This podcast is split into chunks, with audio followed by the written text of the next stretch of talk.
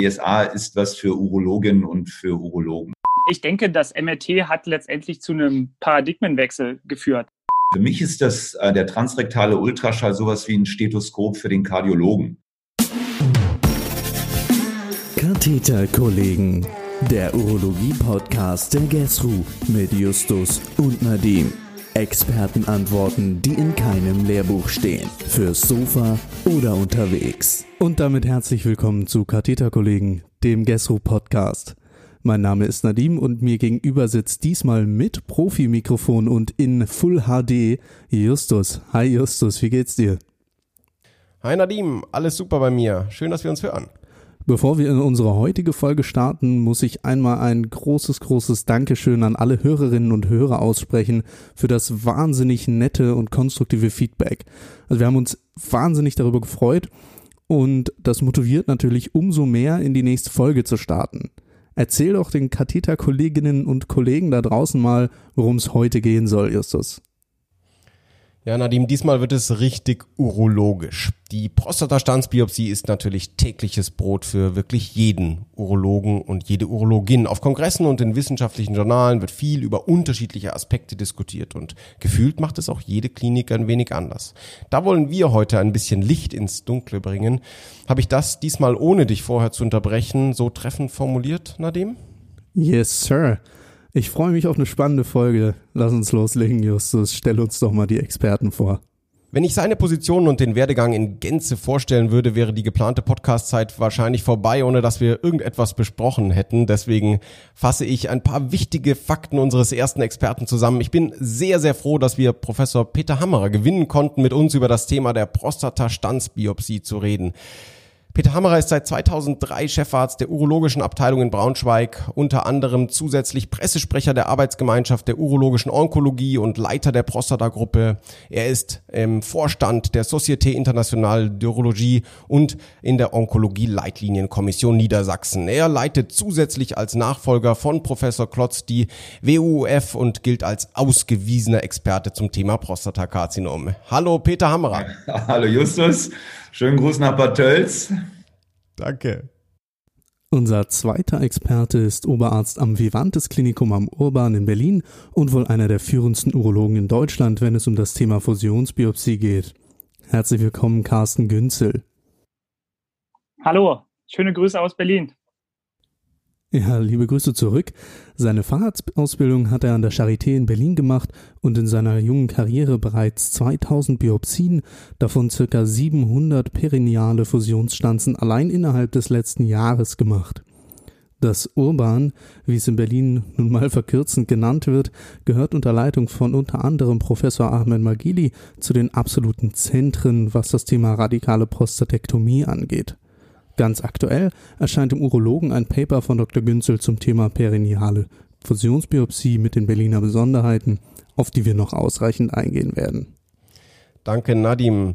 Nun ist die Prostatabiopsie ja ein viel diskutiertes Thema und manch einer steigt gar nicht mehr richtig durch bei den verschiedenen Methoden, die es da gibt. Man hört Begriffe wie kognitiv, softwarebasierte Fusion, systematische Random-Biopsie.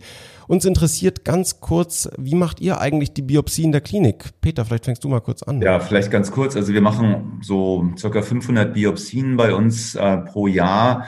Äh, das sind sehr viele und ähm, wir machen das transrektal, ich würde mal sagen, bei 90 Prozent der Patienten. Ähm, ich glaube, das ist immer noch eine etablierte Methode. Wir werden das ja gleich diskutieren, Carsten, und ich freue mich darauf, dass wir dieses Streitgespräch gleich haben werden. Äh, ich glaube, es gibt klare Indikationen für die perineale Biopsie, aber ich glaube, man kann immer noch ähm, auch 2020 transrektal biopsieren. Ich glaube, das ist eine gute Methode. Danke. Ähm, Carsten, wir haben es schon eingeleitet. Wie macht ihr es? Genau, wir im Obern, wie schon eingeleitet, machen circa 700 Biopsien ähm, im Jahr. Ähm, wir haben letztes Jahr im Mai quasi den harten Traxit vollzogen. Ähm, bedeutet, seitdem wurde keine transrektale Biopsie mehr gemacht und haben uns voll und ganz auf den perinealen Weg eingeschossen. In Vorbereitung auf diese Folge haben wir uns äh, als erstes mal die Indikationen für die Standsbiopsie angeschaut. Und dazu zählen ja einmal der kontrollierte PSA größer 4, ein auffälliger Tastbefund in der digitalrektalen Untersuchung, dann die Active Surveillance oder ein äh, auffälliger PSA-Anstieg? Und da hätte ich gleich die erste Zwischenfrage äh, an dich, Peter. Was bedeutet auffälliger PSA-Anstieg? Also in welchem Intervall muss der PSA-Wert um welchen Wert steigen, damit ich stutzig werde und an eine Stanze denke? Also das ist eine ganz entscheidende Frage. PSA ist ja sehr in Verruf gegangen und ähm, ihr kennt ähm, das IQWIC-Gutachten, ähm, wo letztendlich gesagt wurde, PSA hat keinen Nutzen. Ähm, ich glaube, PSA muss man intelligent einsetzen. Und was heißt das? PSA ist was für Urologinnen und für Urologen. Ähm, PSA ist ein organspezifischer Marker, aber kein tumorspezifischer Marker. Und ich sage meinen Patienten, eine PSA-Erhöhung kann durch eine gutartige Vergrößerung bedingt sein, durch eine Entzündung. Es kann auch Prostatakrebs bedeuten. Und ich glaube, das müssen wir differenzieren. Und das können wir als Urologen differenzieren. Das heißt, wir müssen andere Faktoren ausschließen. Und wenn jemand zu mir kommt, der eine kleine Prostata hat, kein Hinweis für entzündliche Veränderungen und dann einen erhöhten oder ansteigenden PSA-Wert, dann ist das für mich hochsuspekt. Wenn das jemand ist, der eine zusätzliche obstruktive Blasenentleerungsstörung hat, ähm, mit einem Blasenkatheter versorgt wurde, ähm, Fieber hatte, da wird mich auch jetzt ein PSA-Wert von 20 erstmal nicht sehr stören. Ähm, das heißt, wir müssen diesen PSA-Wert immer im Kontext des klinischen Bildes interpretieren. Ich glaube, das ist ganz entscheidend ja, eine Indikation für die Prostatabiopsie, Carsten, ist ja auch im Rahmen der Active Surveillance gegeben. Wenn ich allerdings, wie es bereits in den deutschen Leitlinien integriert ist, vor der Rebiopsie jetzt ein MRT machen lasse, das unauffällig ist, kann man dann eigentlich auf eine Stanze verzichten? Oder was ist, wenn alles unauffällig ist? Also PSA, Tastbefund und MR? Genau, du hast angesprochen, also ich denke, das MR hat die Active Surveillance verändert. Entscheidend ist das initiale MR, also wenn jemand eine systematische Biopsie bekommen hat, ein MRT danach kriegt, mal angenommen, ist es auffällig, dann würde ich ihn rebiopsieren. Ist es unauffällig, ist das erstmal ein gutes Zeichen.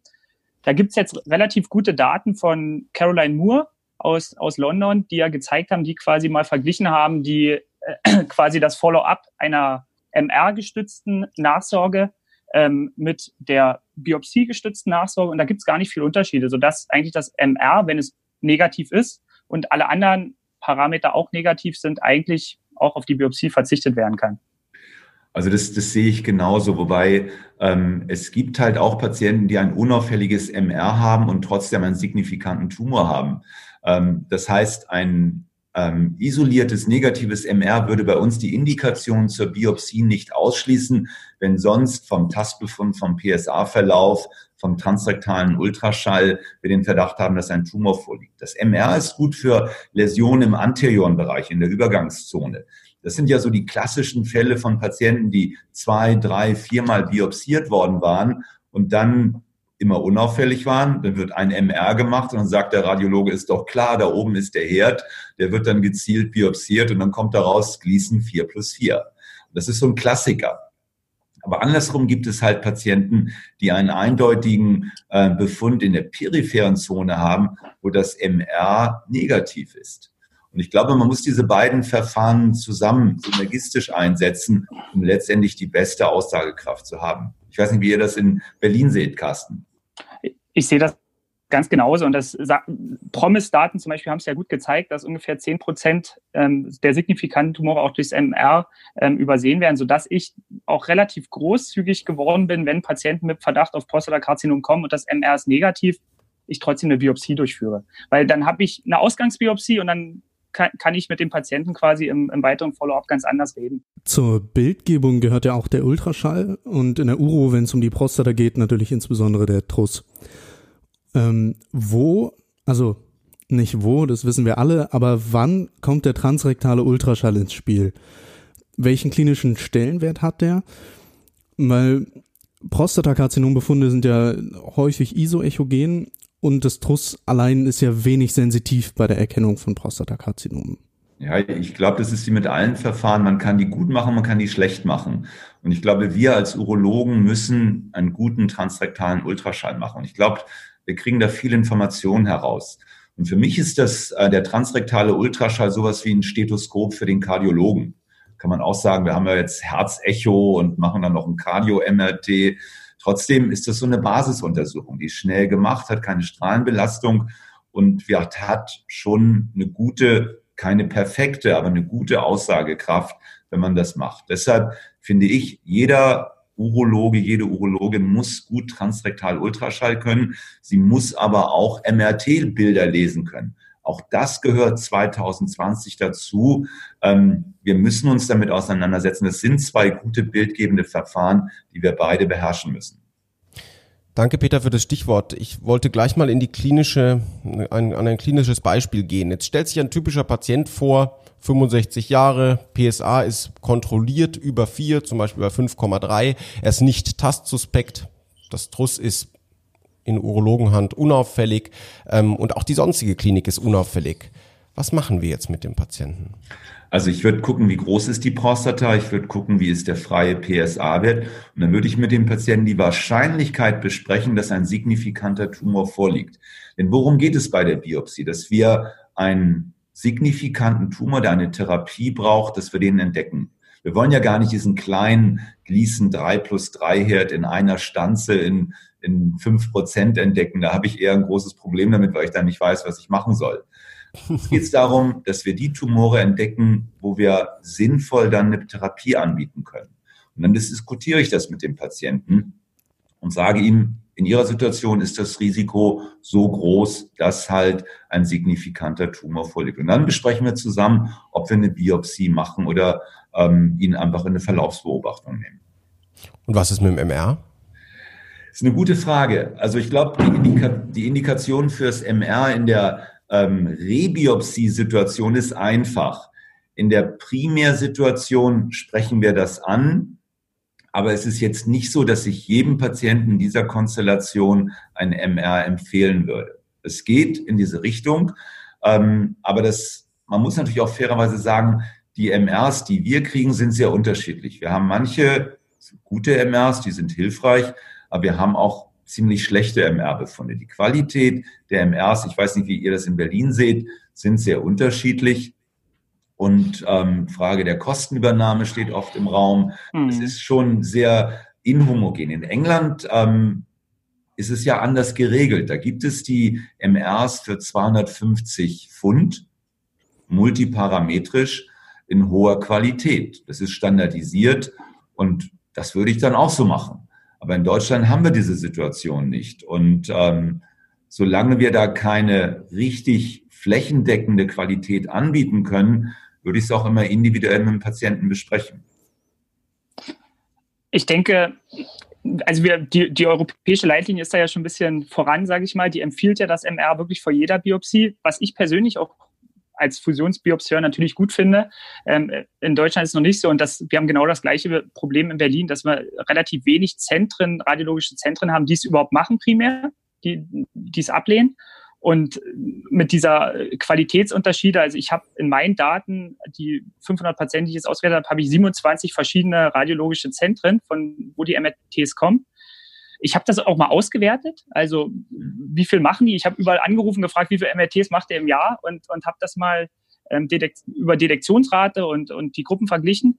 Ähm, tatsächlich kam aber raus, auch wenn die Qualität schlecht war, das liegt aber, ich lese jedes MRT für mich selber, das muss man dazu sagen. Also ich gucke mir den Befund primär gar nicht an, sondern erst, wenn die Biopsie dann durchgeführt wird war die Detektionsrate und alles gar nicht so unterschiedlich. Also, so dass ich eigentlich zum Schluss gekommen bin, okay, das MRT sollte schon eine ausreichende Qualität haben, aber wenn wir ein MRT haben, scheint es doch insgesamt die Detektionsrate wahrscheinlich zu, zu erhöhen. Also Carsten, was du eben gesagt hast, ist, glaube ich, ganz wichtig. Wir müssen uns die Bilder alle selber anschauen. Genau. Nicht auf irgendwelche Befunde uns verlassen. Die, die sind manchmal gut und sind manchmal richtig, aber manchmal sind die auch so falsch. Ja, ähm, genau. Und ich kann das nur zu 100 Prozent unterstützen, immer die Bilder selber anschauen und sich selber eine Meinung bilden und dann mal gucken, was hat der Radiologe auch gesagt, passt das? Und dann gegebenenfalls mit den Radiologen Kontakt aufnehmen. Ähm, also da bin ich absolut bei dir.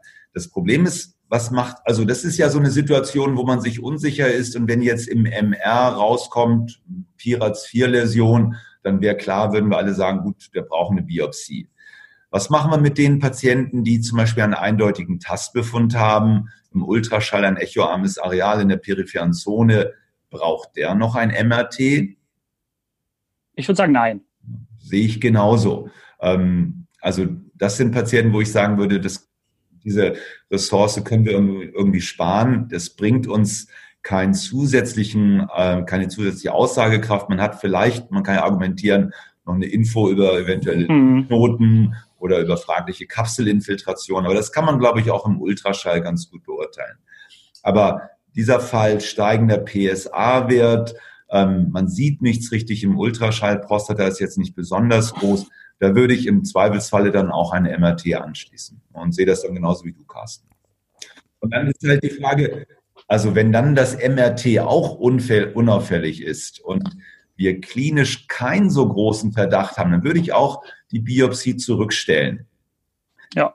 Andere Frage ist, wir haben jetzt einen Patienten, der geht mit dem PSA-Wert hoch, hat eher eine kleine Prostata, das freie PSA ist schlecht, sagen wir mal 8 Prozent.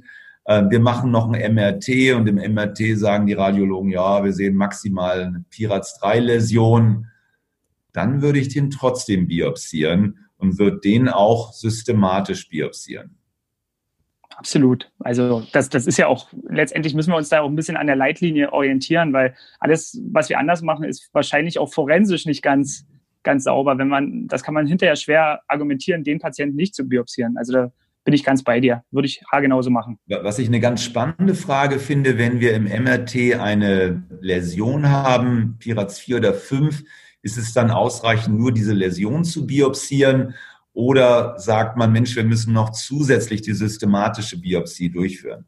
In den Leitlinien, das wisst ihr auch, steht, man soll halt beides kombinieren. Ich persönlich gehe inzwischen dazu über, eventuell nur die Läsion zu biopsieren. Da kommen wir später drauf okay, zu sprechen. Das ist alles viel zu spannend, was ihr diskutiert. Äh, ich glaube, Nadim, du wolltest noch was zwischenfragen, oder? Ja, genau. Und zwar, was hat sich eigentlich seit der Einführung des MR in der Diagnostik und Therapie des Prostatakarzinoms verändert? Also einerseits in der Detektion des PCAs und andererseits in Bezug auf die Stanzbiopsien. Carsten? Also, achso, ähm, ich denke, das MRT hat letztendlich zu einem Paradigmenwechsel geführt. Weil seit wir das MRT haben, können wir relativ gut das Prostatakarzinom lokalisieren und mit den ganzen Sequenzen, die wir zusätzlich haben, DWI und, und vielleicht auch Kontrastmittel, das können wir später auch nochmal diskutieren, ähm, habe ich sogar eine Aussage, wie aggressiv der Tumor sein könnte. Und ich denke, dass, dass, das hat vieles verändert hinsichtlich Diagnostik, aber auch Therapie. Wir haben natürlich, da gibt es ja genug äh, Arbeiten zu, dass wir die Detektionsrate gesteigert haben, dass wir vor allem durch das MRT, durch die Fusionsbiopsie mehr äh, klinisch signifikante Tumore finden. Ähm, wenn wir diese Taktik fahren, dass wir nur Zielbiopsien machen, weil genau die gleiche Erfahrung habe ich auch, wenn ich die systematisch mit dazu mache, sind die Befunde, die man zufällig auf der anderen Seite findet, eher diese kleinen 0,5 Millimeter Gleason 3 plus 3 Befunde übersehe ich diese Tumore wahrscheinlich auch eher, was wahrscheinlich therapeutisch wenig, wenig ähm, ähm, Folgen für den Patienten hat. Und ähm, wenn ich den Weg gehe, dass wenn das MRT unauffällig ist und ich den Patienten quasi weiter überwache, denke ich, kann ich auch unnötige Biopsien einfach vermeiden. und dadurch. Genauso. Und ich glaube, für mich ist das Entscheidende, wir hatten ja früher Patienten, die haben dritte Rebiopsie, vierte Rebiopsie, Sättigungsbiopsie, 40 Biopsien. Ich glaube, das ist ein falscher Ansatz. Ähm, und wir machen es so, wir machen eine Rebiopsie mit MR. Ist das unauffällig, beobachten wir die weiter. Es sei denn, genau. es entwickelt sich irgendwas Dramatisches. Aber diese Sättigungsbiopsien haben wir komplett verlassen. Ja, ich auch. Das ja. ist ein falscher Ansatz. Genau. Und ähm, nach der maximal zweiten Rebiopsie ist Schluss. Aber was ganz nur, nur das nochmal anzumerken, mit diesen, ich habe genau die Patienten auch neun Vorbiopsien, nie einen Tumor gefunden. Und, ähm, und dann einmal ein MRT gemacht, dann dieser riesige ventrale Tumor, irgendwie Tumor mhm. gefunden. Und wenn man die mal wirklich auswertet, einfach die Gruppen eine Vorbiopsie, zwei, drei, dann ist die Detektionsrate in diesen Gruppen gar nicht so unterschiedlich, weil entscheidend ist die Pirates-Klassifikation. Wenn die eine Pirates 5-Läsion haben, dann ist egal, ob die neunmal vorbiopsiert sind, dann werden wir den Tumor finden. Genau. Das ist ganz entscheidend. Also in dem Setting gibt's keinen anderen Weg mehr außer das MRT meines Erachtens. Und, und deshalb ist es, glaube ich, ziemlich simpel. Nach einer negativen Biopsie und klinischem. Verdacht genau. brauchen wir ein MRT. absolut. Also das ist, da sind wir, glaube ich, alle ähm, einer Meinung. Genau. Äh, Carsten, du hattest ja vorhin schon auf die verschiedenen Parameter des MR und äh, Kontrastmittel, ja, nein und die verschiedenen Zentren angesprochen. Wie ist es denn? Multiparametrisch oder biparametrisch? Was, wie muss ich mich da orientieren?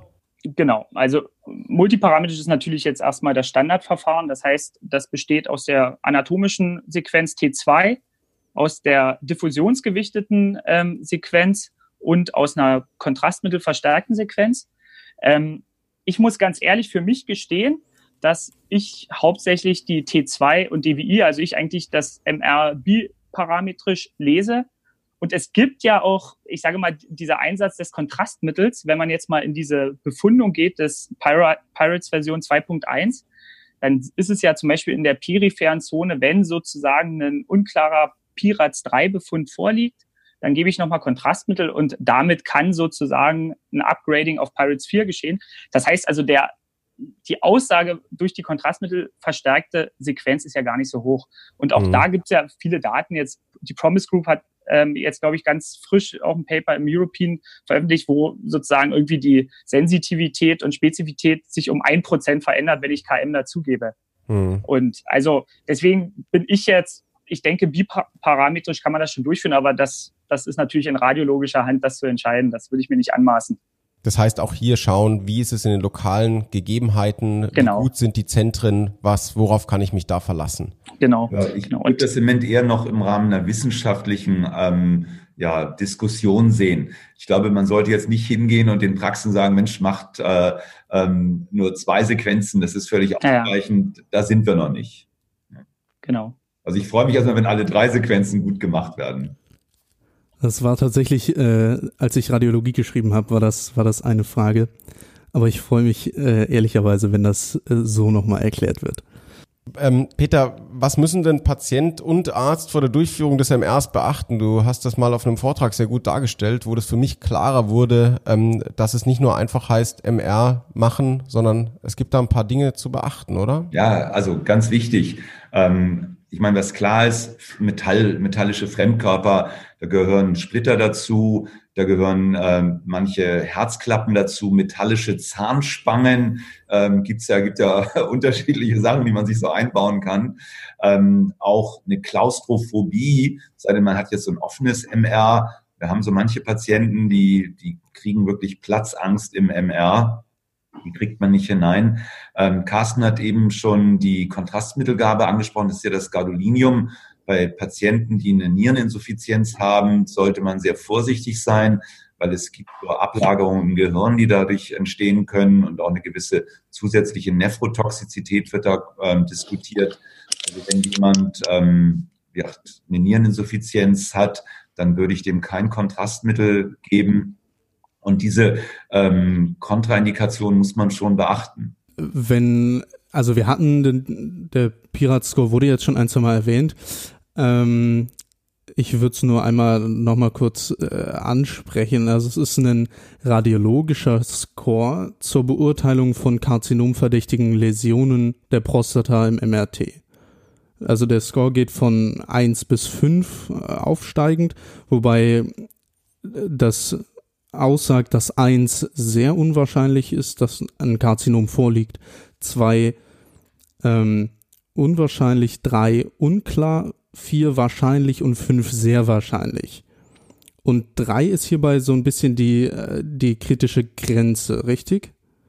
Genau, also da ist die Frage, was macht man beim Dreierbefund? Macht man da eine Biopsie? Ähm, sagt man, Mensch, das kontrollieren wir, machen es abhängig von der Klinik. Wir würden es halt von der Klinik dann abhängig machen. Und wenn man Radiologen hat, die nur Dreierbefunde erstellen, dann sollte man sich auch fragen, ob das so in Ordnung ist. Mhm. Guter Punkt. Korrekt. Jetzt gehen wir vielleicht mal ganz klar ins Detail. Jetzt hatten Patienten Pirats 5 Befund auf einer Seite. Ähm, stellt sich bei dir in der Sprechstunde vor, äh, Peter, was du würdest eine transrektale Biopsie sehr wahrscheinlich machen unter den vorher genannten ähm, ähm, Aspekten der Patienten, des, der Patientencharakteristik. Wie machst du das genau? Also ganz wichtig, wovor wir Angst haben, ist eine septische Komplikation. Ähm, das ist ja der Grund, warum Carsten das Perineal macht. Und das ist auch, glaube ich, ein ganz wichtiger Punkt. Ähm, die Wahrscheinlichkeit, dass jemand septische Komplikationen kriegt, liegt so in der Größenordnung zwischen ein und zwei Prozent.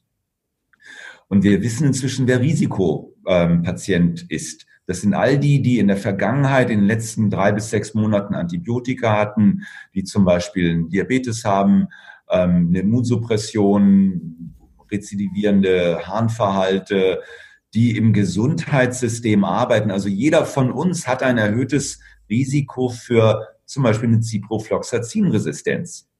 Und da gibt es meiner Meinung nach drei Wege, wenn wir solche Risikopatienten haben. Entweder wir sagen, wir machen es perineal. Also, und das sind die Patienten, wo wir das in der Tat dann diskutieren. Option B, wir machen einen Rektalabstrich. Und das ist bei uns inzwischen Standard. Jeder Patient kriegt einen Rektalabstrich, zu schauen, ob der Ciprofloxacin resistente Keime hat. Oder Option C, wir sagen, wir machen primär eine augmentierte antibiotische Therapie. Aber ich glaube, wenn man so sagt, der Patient, den ich jetzt hier sehe, das ist so ein Risikopatient, dann müssen wir einen dieser drei Wege gehen. Wenn wir jetzt sagen, Mensch, der hat gar kein Risiko, hat keine Antibiotika in den letzten ähm, Jahren bekommen, ähm, hat sonst kein Diabetes, ist nicht immunsupprimiert, glaube ich, dass man den ähm, gut transrektal biopsieren kann. Und dann ist die und dann würden wir immer noch Ciprofloxacin geben. Es gab im letzten Jahr ähm, den Warnhinweis, das ist ein roter Handbrief. Und man muss in der Indikation mit dem Ciprofloxacin sehr vorsichtig sein. Wir haben aber aktuell sehr viele Daten. Und für die Patienten, die keine Ciprofloxacin-Resistenz haben, ist es immer noch das beste Antibiotikum. Ähm, wir, wir haben unseren Aufklärungsbogen entsprechend angepasst. Aber wir haben das auch lange mit unseren Hygienikern und Mikrobiologen diskutiert. Und wir setzen es bei diesen Patienten immer noch ein. Das können wir gleich auch nochmal diskutieren. Obwohl, also du machst ja immer den Rektalabstrich und ja. obwohl dann im Rektalabstrich beispielsweise ein Penicillin sensibel wäre, nimmt, nehmt ihr das Fluorquinolon. Ja, genau, weil nach der okay. Datenlage alles andere eine höhere Infektrate hat. Mhm. Bei den okay. Patienten, die Cipro empfindlich sind. Und was gibt es noch für Maßnahmen, dass ich die Infektrate senken kann? Ich denke da jetzt an ähm, die Joddesinfektion. Macht ihr das? Nein, machen wir nicht. Ähm, der Effekt, also da gibt es unterschiedliche Paper dazu mit sehr unterschiedlichen Ergebnissen. Wir machen es nicht, weil das Rektum ist primär ähm, halt kontaminiert. Ähm, deshalb machen wir es nicht. Wir machen auch keinen Einlauf, am besten direkt von der Straße. Ähm, was aber wichtig ist, dass wir ähm, eine Rückkopplung haben über unsere Komplikationen.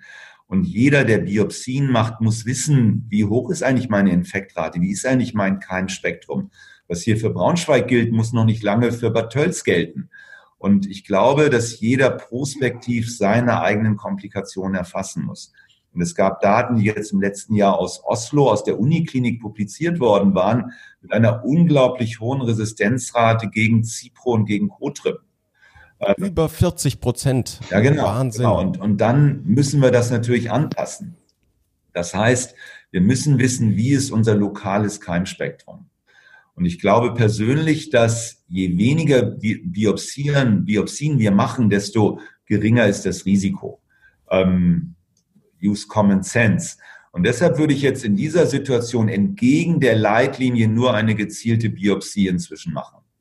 Die Biopsie ja, dein Indexpatient, Piraz 5 Läsion. Ähm, ich würde nur diese Läsion inzwischen biopsieren. Da interessiert mich gleich noch die Ansicht vom Carsten dazu. Vorher, Peter, hätte ich noch eine Nachfrage zur Lage des Befundes. Ähm, was hat denn für dich die Lage des Befundes für einen Einfluss auf die Wahl des Biopsieverfahrens? Also posterior, peripher, per, anterior, ventral. Ähm, stellst du da die Biopsieart um bei einer unterschiedlichen Lage, wenn du sagst, man kommt bei dem einen oder anderen Verfahren besser dran? Nein, wir haben den Endfire-Schallkopf. Mit dem Endfire-Schallkopf komme ich überall hin. Also das ist mir völlig egal. Da erreiche ich gut Läsionen in der Übergangszone, hinten an der Samenblase, vorne im Apex. Mit dem Endfire-Schallkopf komme ich überall hin. Ich weiß nicht, Kommt gleich der Daumen hoch aus äh, Berlin. Sehe ich genauso, weil ich, ich hasse diese Diskussion, wenn irgendwie gesagt wird, man kommt mit der transrektalen Biopsie nicht überall hin. Das kann ich auch nicht nachvollziehen und da muss ich Peter absolut recht geben. Mit, dem, mit der Endfire-Sonde ist das super möglich. Sorry, sorry, ich wollte nur eine, typische Frage stellen. Es tut mir leid. Ja, Anzahl der Biopsien, vielleicht Carsten, wie würdet ihr das machen? Also, wie gesagt, bei uns ist es ja alles ein bisschen anders, weil wir es letztendlich perineal machen. Und an sich, diese Prozedur, diese perineale Prozedur in Lokalanästhesie ist, denke ich, so vom Aufwand für den Patienten anstrengender. Das gebe ich zu. Ja, weil ähm, die, vor allem die lokale Betäubung erstmal, also das ist halt eine viel größere Fläche, die ich ja letztendlich betäuben muss. Und ähm, ich habe genau das gleiche Gefühl, dass desto mehr Biopsien ich mache, desto unkomfortabler wird's für den Patienten. Sodass ich jetzt, ich mache trotzdem systematische Biopsien noch mit, aber ich mache es so, dass ich alles auf zehn begrenze. Mhm. Das heißt, ich nehme ähm, zwei bis vier Zielbiopsien und lasse diese Region dann aber aus dem systematischen Schema raus und nehme wirklich dann nur noch aus den anderen Bereichen systematischen Biopsien. Okay. Das habe ich früher anders gemacht, als ich noch transrektal biopsiert habe, weil ich, das hat dann was mit der Fusion, da können wir vielleicht gleich nochmal drüber reden. Da habe ich immer die systematische nochmal so ein bisschen als kognitive Fusionsbiopsie gebraucht für die Sicherheit. Da bin ich mir mittlerweile, vertraue ich meinen Zielbiopsien, so würde ich es ausdrücken. Aber also kognitiv, ich, ich glaube, das ist ein ganz wichtiger, äh, ein ganz wichtiger Stichpunkt. Wir müssen die Informationen der Bildgebung nutzen. Und ich wehre mich eigentlich gegen diesen Begriff systematische, blinde Random-Biopsie. Ich, ich mache doch keine Random-Biopsie, wo ich so aus zufälligen Arealen irgendwo ähm, Proben entnehme, sondern ich schaue auch mit dem Ultraschall, dass ich halt aus den Arealen was entnehme, wo ich vermute, dass da irgendwas ist. Ich orientiere mich natürlich schon an dem Mapping, aber ich mache ja nicht die Augen zu und mache jetzt so eine Random-Biopsie. Und ich glaube, das ist auch ein ganz großer Kritikpunkt ähm, von Patienten, dass die sagen, Mensch, der will da blind irgendwie in die Prostata stechen. Ähm, und ich sage allen Patienten, wir nutzen die Information, wir nutzen die Information vom Ultraschall, vom Doppler, ähm, von ähm, der Elastographie, die wir teilweise auch mit noch fahren, ähm, und natürlich auch vom MR, um halt letztendlich aus den Stellen, wo wir sagen, Mensch, das sieht komisch aus, da eine Gewebeuntersuchung zu haben. Carsten, du machst ja die äh, Biopsie in der Regel auch ohne Antibiose, richtig? Mhm. Wann musst du denn umdenken, was die Antibiose angeht? Also wann äh, gehst du eher in Richtung Antibiose und wann machst du auch eher keine perineale Biopsie? Okay, also die letzte Frage quasi, wann mache ich keine perineale Biopsie, stellt sich mir nicht, weil ich eigentlich in allen Fällen ähm, eine perineale Biopsie durch. Also ich habe, wie gesagt, seit letztes Jahr Mai keine Transrektale mehr durchgeführt, weil mhm. ich es nicht brauche. Es gibt manchmal noch so ein bisschen eher die Frage, mache ich es in Lokalanästhesie oder mache ich es in Narkose? Ähm, ganz junge Patienten, ganz aufgeregte Patienten, die mir von vornherein schon sagen, ach schon, die Trussuntersuchung war schrecklich für mich, sind nicht ganz geeignet für, für eine Lokalanästhesie. Die würde ich auch in Narkose noch machen. Das ist aber ein Anteil von fünf Prozent ungefähr, also sehr mhm. gering. Und Antibiose von vornherein kriegen erstmal, also ist geplant, keine Antibiose zu geben. Alle Patienten kriegen letztendlich eine ähm, U-Status. Wenn der Infekt auffällig ist, ähm, dann machen wir eine Mikrobiologie. Das Gute ist, dass wir die Patienten quasi vorstationär sieben Tage vorher sehen. Ähm, und wenn die Mikrobiologie dann ganz konkret einen Erregernachweis zeigt, dann kriegt der Patient quasi dann auch nicht nur ein Single-Shot tatsächlich, sondern dann wird der Harnwegsinfekt schon drei Tage vor Biopsie behandelt. Dann mache ich die Biopsie, aber mit einer gezielten ähm, Antibiose. Und mhm. ich habe ich hab mal geguckt, jetzt in den Daten von, von 480 Patienten waren das 22 Patienten, die ein Antibiotikum gebraucht haben. Okay, also geht er nach dem, nach dem U-Status. Genau. Und nochmal zu den, ähm, zu den Pirats-Befunden. Gibt es zwei Pirats-Bewertungen in einer Prostata? Also äh, mache ich eine Target-Biopsie in zwei Arealen, wenn im MR zum Beispiel ein Pirats 3 rechts und ein Pirats 5 links rauskommt oder biopsiere ich nur den, den Fünfer? Das ist ja genau wieder, also wenn ich jetzt, wenn ich jetzt wirklich zwei Zentimeter eindeutigen Pirates 5 Befund habe, dann reichen wahrscheinlich zwei, drei gezielte Biopsien aus der Pirates 5 Läsion. Diese Pirates 3 muss man sich angucken. Da braucht man ein bisschen Erfahrung mit dem MLT, ob es wert ist, die überhaupt zu biopsieren. Ähm, insgesamt gibt es die Situation häufig, dass man verschiedene Pirat-Scores in, in, in, der Prostata hat. Und das muss man dann an, an den Bildern entscheiden, wie viel Targets ich letztendlich biopsiere. Mhm. Carsten, äh, du hast ähm, bei der Perinealen ja dieses Template, das man nutzt. Ähm, was hat es mit diesem Template auf sich und inwieweit ähm, wird das ganz praktisch angebracht? Wie kann man da adjustieren? Wie ähm, arbeitest du da mit, mit dem Schallkopfwinkel? Genau. Ähm, ich denke, was viele kennen, sind ja die, die Stepper von Civco, sind die, glaube ich. Ähm, da ist im Prinzip, das ist ein Stepper, da ist der Schallkopf eingespannt und auf diesen Stepper drauf kommt ein sogenanntes Full Grid. Das ist im Prinzip dann, da gibt es eine A-Reihe und eine Zahlenreihe und dann sind ganz viele Löcher drin und dann wird über diese Punkte quasi die Prostata biopsiert. Ähm, da habe ich so ein bisschen das Problem, da wird quasi der Stepper relativ gerade eingebracht und ich habe eine ganz parallele Stichrichtung entlang des Schallkopfes, was manchmal Probleme machen kann, weil ich habe ja im, im Prinzip im, im Beckeneingang unten ein relativ kleines Knochenfenster. Wenn ich eine große Prostata habe, kann es von perineal manchmal schwierig sein, vor allem Bereichen, wenn die Prostata an der hinteren Symphysenkante quasi ähm, weit nach ventral reicht, dass ich die Bereiche von perineal nicht parallel durch einen ganz festen Stepper erreichen kann. Ja. Ähm, weil einfach der Knochen im Weg ist, ja. Und ich habe, bei mir ist es ein bisschen anders. Ich nutze, nutze ein anderes System von Coeles. Ähm, da ist quasi der Stepper am Ultraschallkopf ähm, befestigt und ich nutze auch nicht ein Full Grid. Das ist nur eine ganz, ganz dünne Punktionshilfe mit Löchern übereinander. Und da kann ich im Prinzip den Winkel verändern. Das heißt, dass ich von schräg unten quasi wie bei der Transrektalen durch das Perineum nach, nach oben steche und dadurch auch die Bereiche erreichen kann. Das ist ganz wichtig, weil da, weil gerade diese, es gibt auch perineal wieder tausend verschiedene Techniken und da, da, da gibt es auch wieder Unterschiede, dass genau das auftritt, dass manche sagen, nee, da, ich komme ja gar nicht überall ran, ähm, was auch perineal nicht stimmt. Also ich habe mittlerweile perineal, bin ich der Meinung, erreiche ich auch oder erreiche ich alle Areale der Prostata. Aber das, das ist dann sehr technisch spezifisch, das muss man vielleicht mal zeigen oder äh, mit einem Video mal darstellen, was, was man damit meint. Habt ihr so ein ganz spezifisches Stanzschema? Beide?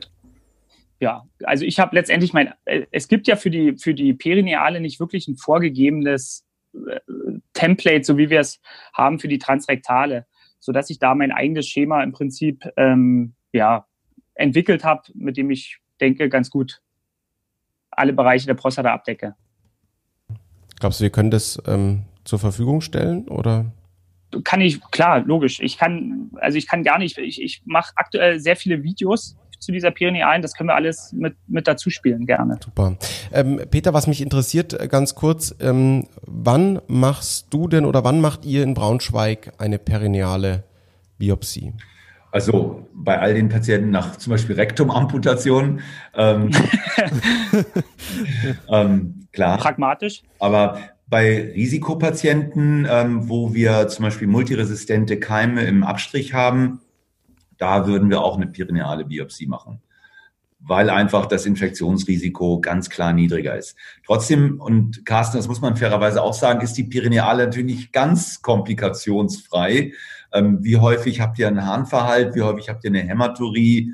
Äh, auch das also, ist ja mal selten geben. Genau, ja. Also Hämaturie muss man, das ist ja auch so eine, die Hämaturie haben viele Patienten, haben circa 50 Prozent hm. in meinen Daten. Aber wie relevant ist das wieder? Ja, solange das, ich sage immer zu den Patienten, solange das ein leichter Rosé bleibt, ist das unproblematisch und die können trinken. Und ich hatte tatsächlich ähm, insgesamt fünf Patienten, die einen Katheter wegen Harnverhalt oder zwei waren mit Tamponade und die anderen drei nur einen Harnverhalt hatten. Also das, das hält sich tatsächlich in Grenzen. Und ähm, ich bin jetzt aktuell, das habe ich, wir, wir rufen jetzt alle Patienten, die ich damals transrektal gemacht nochmal an und fragen nach Komplikationen. Das, ich habe die Daten dazu nicht, das will ich jetzt auch gerne mal vergleichen, aber das ist nicht so unterschiedlich. Was aber ganz entscheidend ist, ich habe in meiner Kohorte von jetzt 500 Patienten oder knapp 500 Patienten, die ich zumindest statistisch ausgewertet habe, gerade mal vier Infektionen gehabt. Okay. Ohne, und das sind ohne Antibiose, also beziehungsweise 24 Patienten hatten eine Antibiose. Ähm, und das ist überschaubar, finde ich. Also ein Prozent. Ja, unter einem Prozent. Also 0,8, ne? Ja. ja. Es gibt ein paar. Also es, es gibt, es gibt ja. die Infektion. Es genau. gibt die Infektion. Und das ganz spannend ist, der, also ein, ein dieser Patienten, der hatte aber nur einen fieberhaften Harnwegsinfekt im Prinzip gehabt. Der hat dann auch nachgewiesen, in der Histologie hatte der quasi ähm, Prostata-Mikroabszesse. Okay, okay. Okay, das, also damit hatte er eine latente Prostatitis, die wir nicht vor, vorher gesehen haben. Aber es gibt, also die, die Infektionsrate ist nicht null. Ja, das, das fordern immer alle von mir, aber das ist sie nicht. Hm.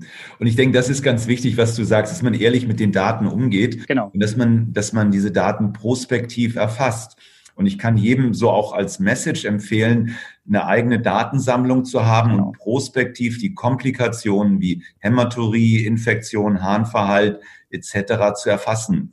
Wir haben so einen Fragebogen, den kriegen die Leute mit und schicken ihn an uns zurück, sodass wir dann eine Rückmeldung haben, was passiert eigentlich. Und wenn man merkt, Mensch, plötzlich geht meine Infektionsrate hoch, dann muss man in der Tat das irgendwie anpassen. Das ist ganz spannend. Ich hatte die Situation bei den transrektalen Biopsie auch gehabt. Das war so in der Jahreswende 2018. Und da, meine Biopsien laufen immer freitags, da mache ich so zwölf.